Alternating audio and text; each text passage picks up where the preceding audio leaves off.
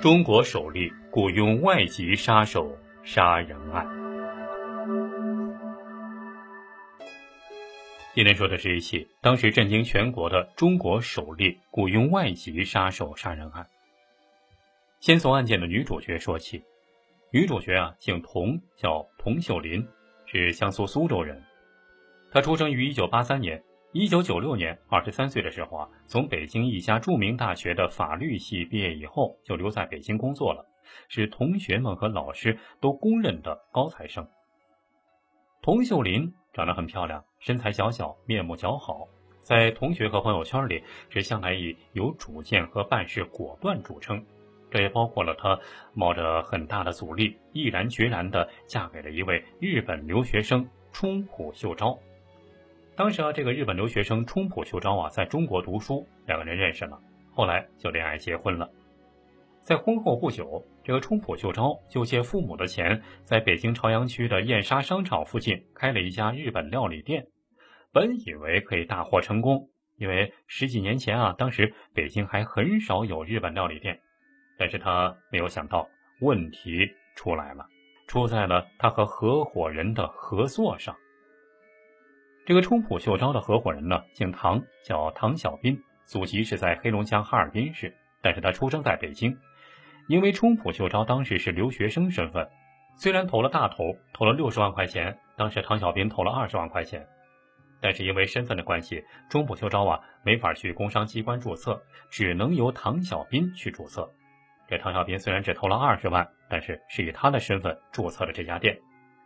一九九六年十一月。冲浦秀昭和唐小兵合伙，就在燕莎商场旁边开了一个叫“三四郎”的日本料理店，用的是唐小兵的个体执照。冲浦秀昭和唐小兵各占百分之四十五的股份，其他百分之十的股份给了厨师。虽然冲浦秀昭和唐小兵啊这个私人交情不错，但是冲浦秀昭对中国传统文化的了解毕竟有限，他不知道中国有一句老话叫“买卖亲手做”。庄稼不托人，在燕莎的这家店后来因为拆迁关门了。后来啊，冲普和唐小斌呢又合作在建国门外又开了一家店，出资是一人一半。合伙做生意虽然赚钱，但是由于冲普秀昭一边忙于上学，一边还要分身做生意，当然呢也招来了唐小斌的不满。这唐小斌经常抱怨冲浦秀昭对生意不上心。而冲浦秀昭啊，也开始对唐小斌不满了，认为唐小斌是紧紧握住财权，隐瞒经营收入，所以啊，两个人在合伙经营了不久之后，就解除了合作关系，但是一直没有清算财产。自从两个人的合作关系解除以后，冲浦秀昭啊，就一直不停的去找唐小斌要求。清算财产，拿回属于自己的那部分钱，以便交还给家里。但是因为公司的财产一直掌控在唐小斌手里，他找了很多理由推脱。无奈之下，冲浦秀昭只好请学过法律的妻子唐秀林帮忙去讨债。唐秀林虽然整理了很多材料，多次找唐小斌啊去要丈夫投资的钱，但是这笔糊涂账一直没有算清。而且不久之后啊。唐小斌自己拿着钱在郊区开了一家狗场，引进了一些名贵犬种，生意做得越来越大。而且啊，不久之后还开上了加长的奔驰车，俨然是一副大款的派头。而冲浦秀昭当时投资的钱是从父亲那儿借来的，两人合伙做生意以后，自己的钱却被别人拿去养狗，而且还死不认账。这让冲浦秀昭痛苦之极，心情极为糟糕。不久之后，郁闷中的冲浦秀昭患上了重病。冲浦秀昭生病以后啊，这病的是越来越重。在丈夫病入膏肓，一直到去世前的半年时间里，童秀林作为妻子，几乎天天都在失眠。她的精神压力太大了，她觉得丈夫之所以生病，都是因为那个唐小斌。欠她这么多钱不还，丈夫的病活活是让唐小兵给气出来的。二零零二年五月，冲浦秀昭在郁闷中因病去世。临终前啊，他对妻子说：“唐小兵至今没有还钱，几年时间过去了，这笔钱是父亲资助给我的，我唯一觉得对不起的就是父亲，这都是唐小斌带给我的。丈夫带着遗憾去世了，这在童秀林的心里埋下了仇恨的种子，进而把自己丈夫的死都归咎在唐小斌身上。童秀林觉得呀，丈夫死得太冤了，这一切都是唐小斌造成的。丈夫的去世是童秀林心里永远抹不去的伤痛。丈夫去世之后，童秀林给她和丈夫共同的一个警察朋友王江涛。打电话诉苦，童秀林在向王江涛讲述丈夫的临终遗言时，气愤地说：“我恨不得找人杀了他。”王江涛啊，也知道冲浦秀昭和唐小斌之间的经济纠纷，在童秀林的丈夫去世之前，他也曾经多次帮童秀林找律师，想解决这件事儿，但是因为证据不全，很多律师都不愿意接这个官司，再加上唐小斌不是不认账。就是躲避。虽然童秀林曾经从唐小斌那里拿到过一点钱，但是事情一直没有解决。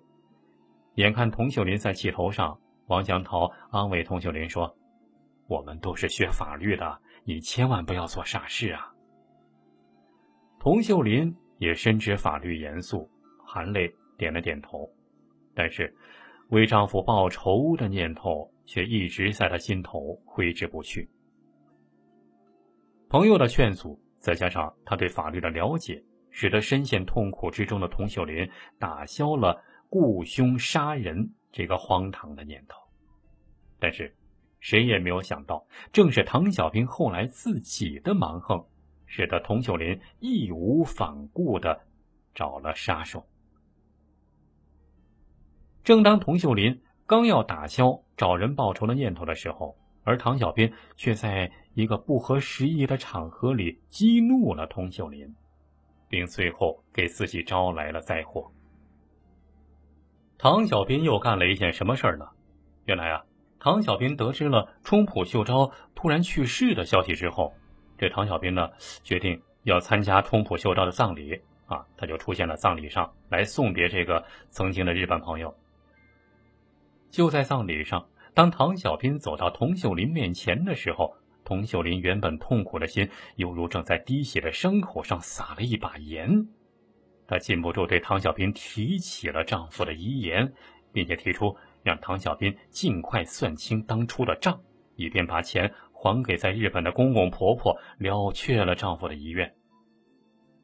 但是唐小斌不这么觉得，他反倒觉得冲浦秀昭已经去世了，这人死。债烂，那几年前欠的那笔钱就不用再还了，所以啊，他才会出现在冲浦秀昭的葬礼上。他根本没想到童秀玲会在葬礼上当着大家的面重翻旧账。这时候啊，脸上挂不住了，他恼羞成怒的蛮横的说：“我没欠你的账，你该找谁去找谁去。”童秀林受不了了，怒火中烧啊！我丈夫就是因为你不还钱气死的。今天你还不认账吗？童秀林恨不得上去撕了这个态度蛮横的男人。但是唐小兵只说了一句：“哼，你丈夫死不死与我何干？你有什么证据证明我欠你的钱？”说完扭头走了，只留下了童秀林泪眼朦胧的站在那儿。就是在那一刻。内心充满怨恨的佟秀林下定决心，一定要为丈夫报仇，除掉这个不讲信义的男人。深深的怨恨使得佟秀林放弃了一切顾忌，安葬了丈夫之后，二零零二年九月，佟秀林再次找到了王江涛，因为她知道王江涛不单是丈夫的朋友，而且还是一个讲义气、够哥们儿的男人。关键时刻能够为朋友两肋插刀，所以啊，当童秀林对王江涛一字一句的说：“你帮我找人除掉唐小斌”，说出这句话的时候，身为警察的王江涛还是吃了一惊。尽管他也知道唐小斌做事的确不够地道，也知道唐小斌深深伤害了童秀林和冲浦秀昭这对夫妻，但是。让一个警察去帮忙雇人行凶，深知法律的他，还是有所顾忌。那么接下来，佟秀林又做了什么呢？他是否真的雇佣杀手杀掉了仇人呢？咱们下期继续说。